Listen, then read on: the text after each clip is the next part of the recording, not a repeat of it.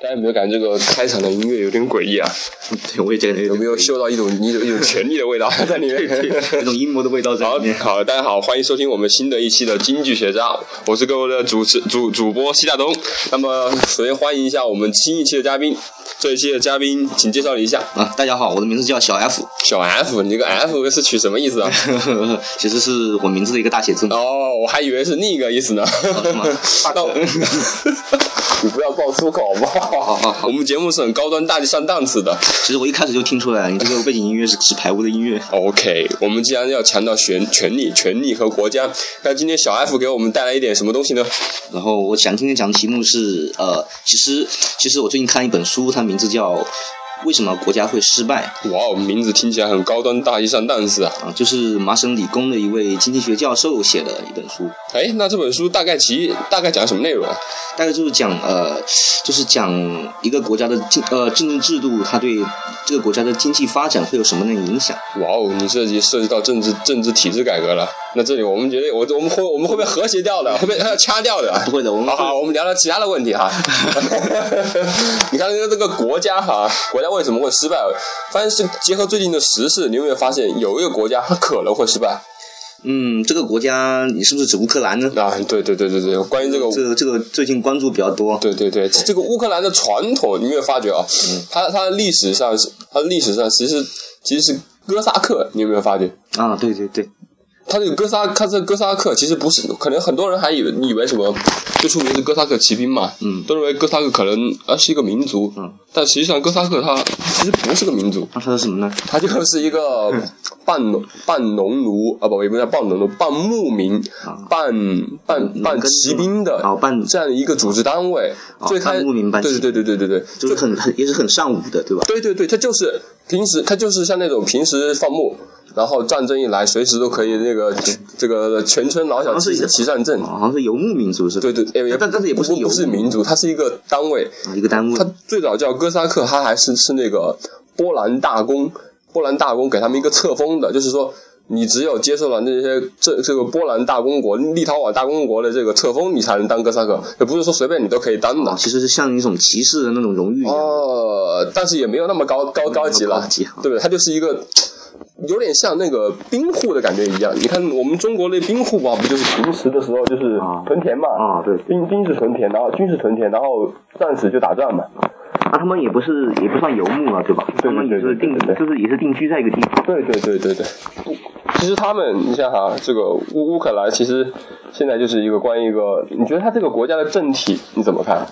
这个国家的政体实际上，呃，可以说应该应该可以划为一个民主政体这样一个政体。哦，对对，我看他，我看百，我看那个百度百科上就是解释说是它是一个实现三权分立的一个国家。啊，对对 对但是呢，就是说，一个民主政体在一个国家是否能够稳定的、长期的存在呢，取决于这个国家本身经济发展的状况。哦，那如应果该是经济比较繁荣的话，民主政体就比较稳固；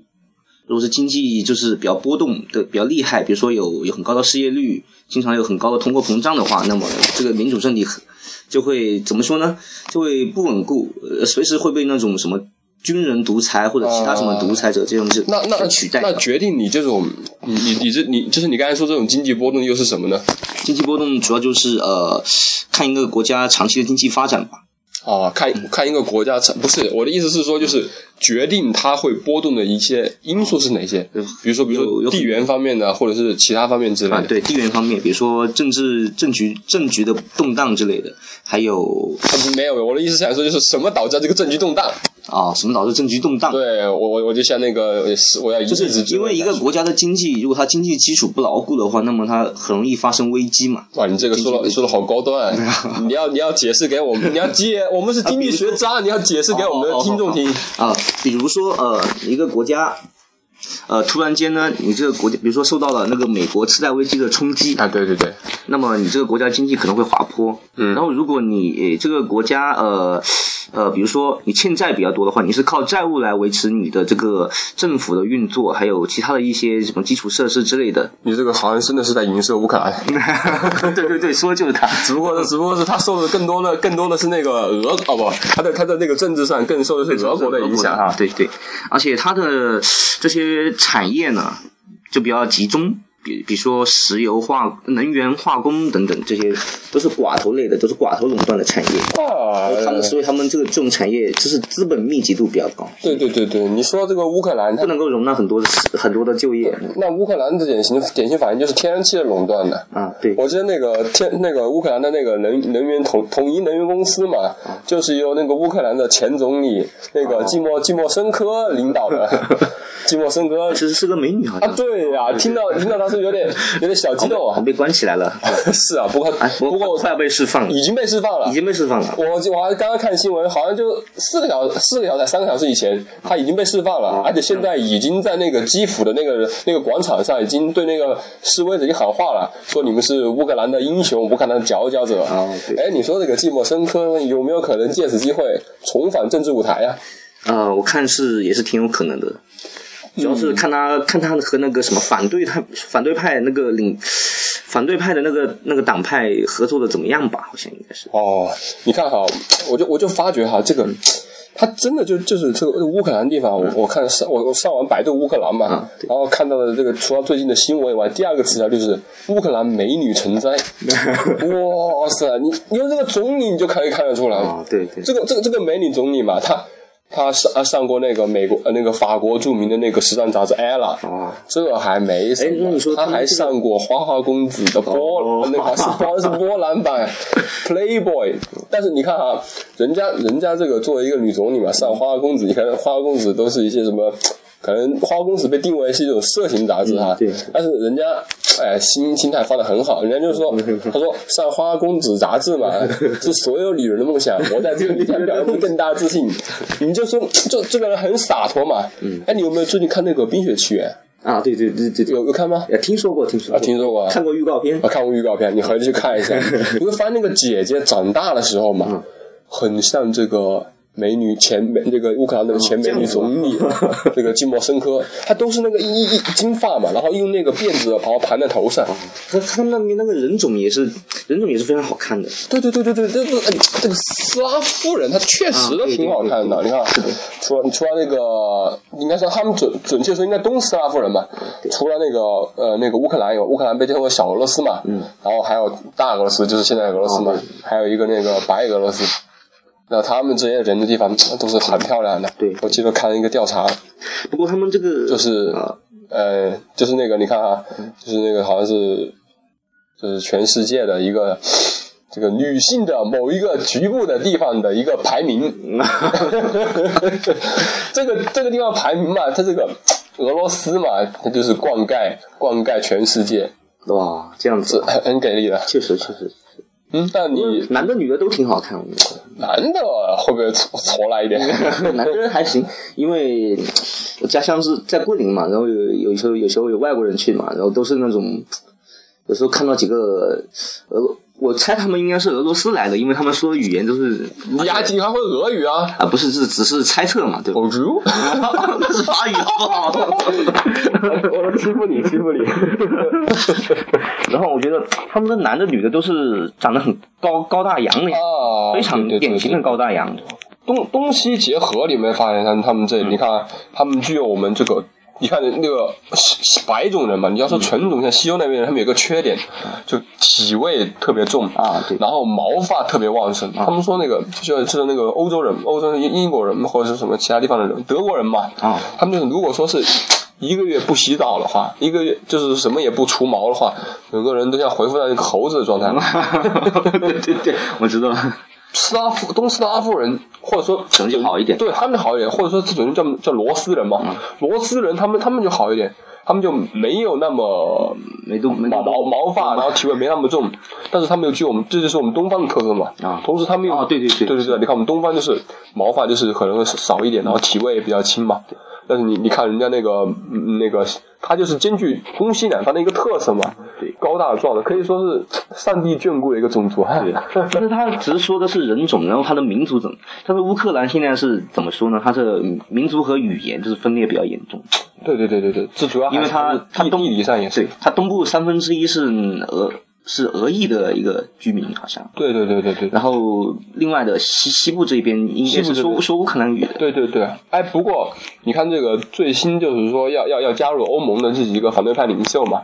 他们也是最近几年才会才会这个乌克兰语的，啊，这样子。之前就是通用还是俄语。其实说实话，从地缘上来说，你觉得他们是偏欧好呢，还是偏俄好？从地缘上来说的话，呃，这个地缘这个很难讲。嗯你说，你说，你像印度和中国连在一起，难道印度就应该就应该和中国靠拢吗？这个这个没有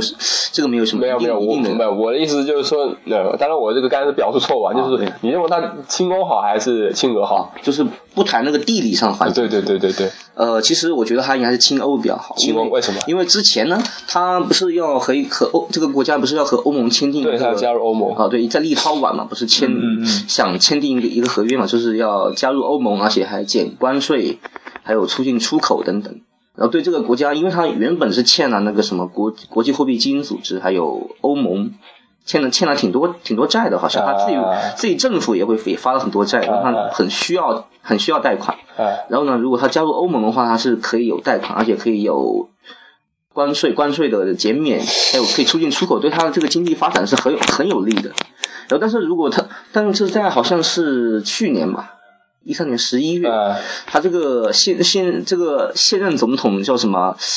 叫什么科维奇？雅努科维奇呃雅努科维奇，对对对然后他对对突然就转向了，然后投入俄罗斯的怀抱。那当然了，俄罗斯给他定给他一好像，嗯哎天然气的是天然气的价格比较是优惠一一百是一百，还给了一百五十亿的啊对贷款，好对对好像是一百五十，呃具体数字我我我是忘记啊，大家可以自己去查，反正就是很多很大一笔钱了而。且俄罗斯就是不要求这个总统进行就是法治、司法体制，还有那个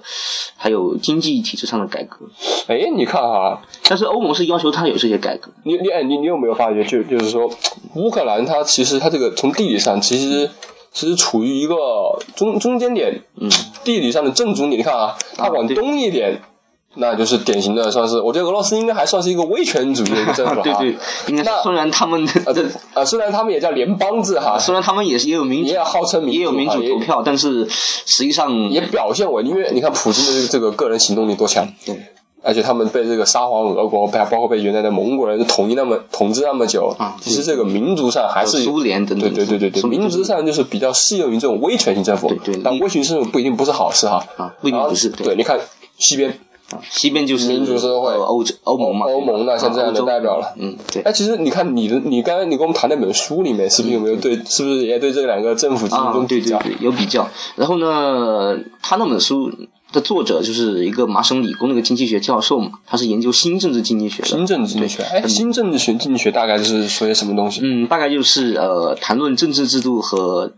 和经济发展之间的影响，就是哦比较注重经济、政治和经济之间的互动，用、哦一般是用博弈论模型来分析。博弈论模型，它具体 它它不同于那个马克思政治经济学，马克思政治经济学就是纯文字，哦，然后还用了什么阶级分析、历史分析方法，然后现在他们都不用了，他们都是用博弈论分析，哦，用而且做实证，用用那个什么，用数据来证明他们的观点，就这样。用用数据吗？对，这这篇文章好像数据涉涉及到的倒不是挺充分的哈，啊，对他们，举的国家也的有例子感觉都比较比较小。他们他们怎么研究呢？他们就是呃，研究一个地方，然后用一些就是自然实验嘛，就是、嗯嗯就不是人，就是呃，这个自然实验是是什么意思呢？自然实验就是说，呃，它的经济或者政治制度受到一种外来的力量，比如说呃气候、地理环境，或者是呃各种各种，不是它本身能够，不是这个国家本身能够决定的，就是它控制它控制了地理禀赋，单纯的考虑政治体制作为一种影响经济的一种、啊对对一种单一变量哈它。就是把那个它本身所能够，它一个一个国家经济体是错综复杂的各种力量啊互相作用的嘛。然后它把这些力量，它都能用自然实验把这些力量隔离开来，然后能够找到某些因果关系。所以它就是需要数据来，就是证实它的观点。这是这个新政治经济学在那个实证方面，实证方面现在突破哈，实就是证突就是像以跟区别于以往的马克思主义政治经济学啊嗯啊，纯粹一个理论分析啊。哎，我我我就我就发觉哈，就是他这个文他这个文章举的其实是他就好像是对选对取对比了，啊就刚才我说两种政府嘛，嗯，对，一种是那种威权式的嘛，啊对另一种就是他定义这个民主式。那他结论是什么？你就给我们嗯，再结论就是接个底吧。呃这样子，它它的分类呢，其实分为两种，一种是掠夺性的制度，啊政治制度啊和啊经济对制度，还有一种是包容性的。然后呢，他他说民主制度不一定是包容性的政治制度。他说哎，这个比较有趣啊，你能不能给我们解释一下他？是他是这样子的，他可能更认同那个什么，比如说呃有法治，呃司法独立，还有呃他的那个行政行政官员的那些权利是受到约束、受到限制的。这个叫包容性政体。对他把这个定义为包容性制那有没有就是说属符合这个包容性政体，但啊不不符合这个包容性政体就是民主有吗？？但又啊是民主，跟是可能会有的。呃，比如说俄罗斯 那种，就是这样子哦，那那你这也有可能是乌克兰哈。 啊，也有可能是乌克兰哎，不过我发现这个嗯乌克兰这个地方啊，你你看啊，乌克兰的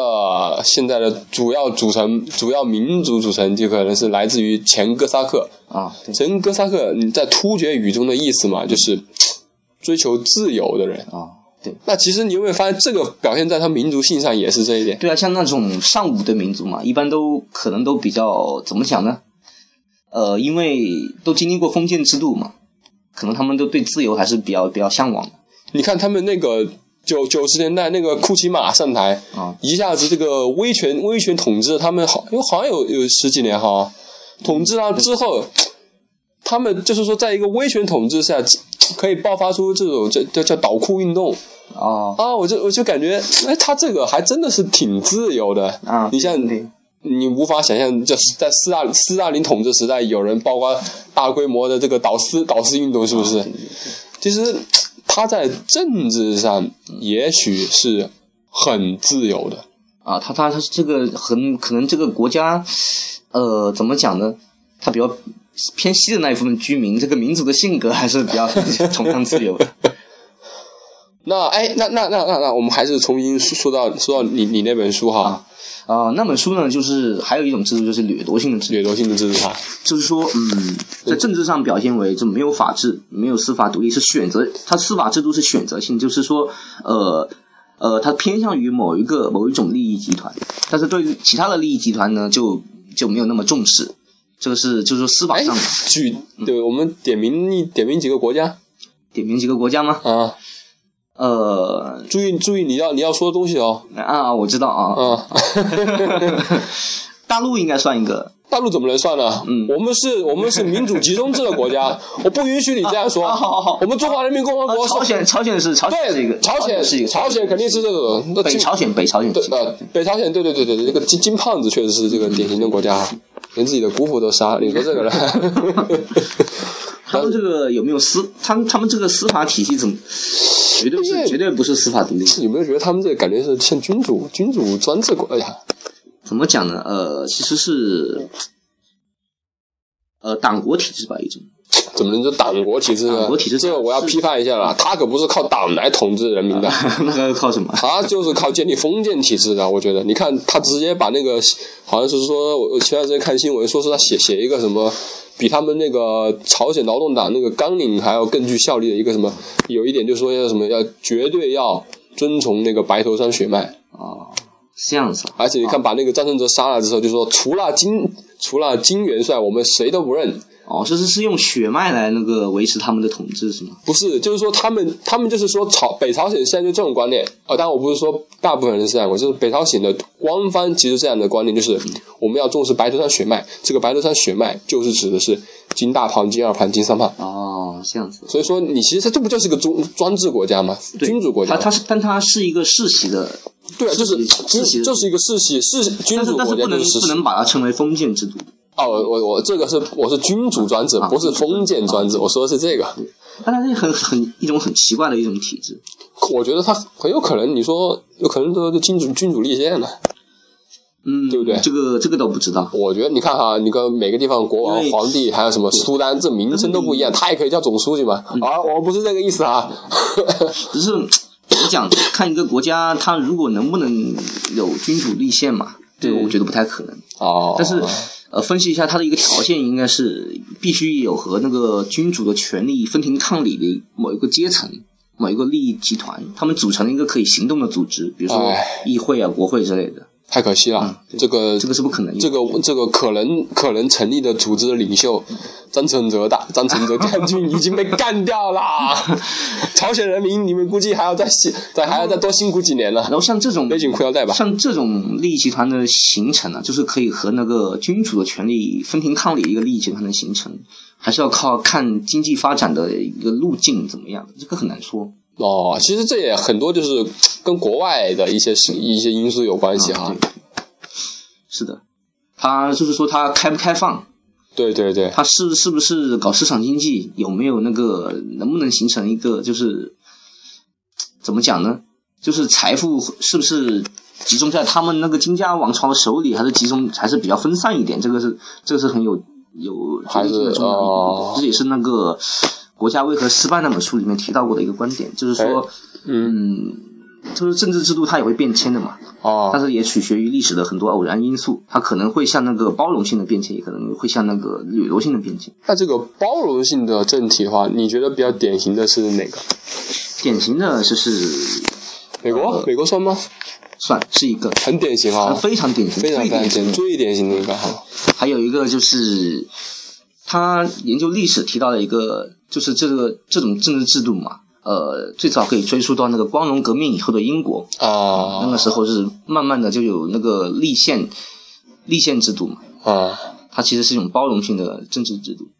哎，那这本这本书的，它是这个这个书是哪个国家人写的？哦，他就是是美一国人个印裔美国人，印裔美国人叫阿斯莫格鲁，他是麻省理工大学的一个一个经济学教授。哦，他是他是什么时候出的这本书？他估计是二零零几年出的吧，二零零，然后大陆一直都没有中文版，因为因为这这种讲政治制度对经济发展的这个，他他在这本书里面严厉的批评了中国，他哦他他认为中国以后可能发展会受到限制，所以可能就可能就比较敏感这个东西，所以没有没有中没有简体字版，只有繁体字版和英文版哦，还是台湾台湾当局还是啊、那香港、台湾那边还是有的。哦。好，那今天我们的节目就录到这里了，非常谢谢这个我们的我们的这个小 F 同学，啊，好，感谢各位听众啊，呃，也祝你早日考上博士，谢谢，啊啊，谢谢西大东。拜拜。哎，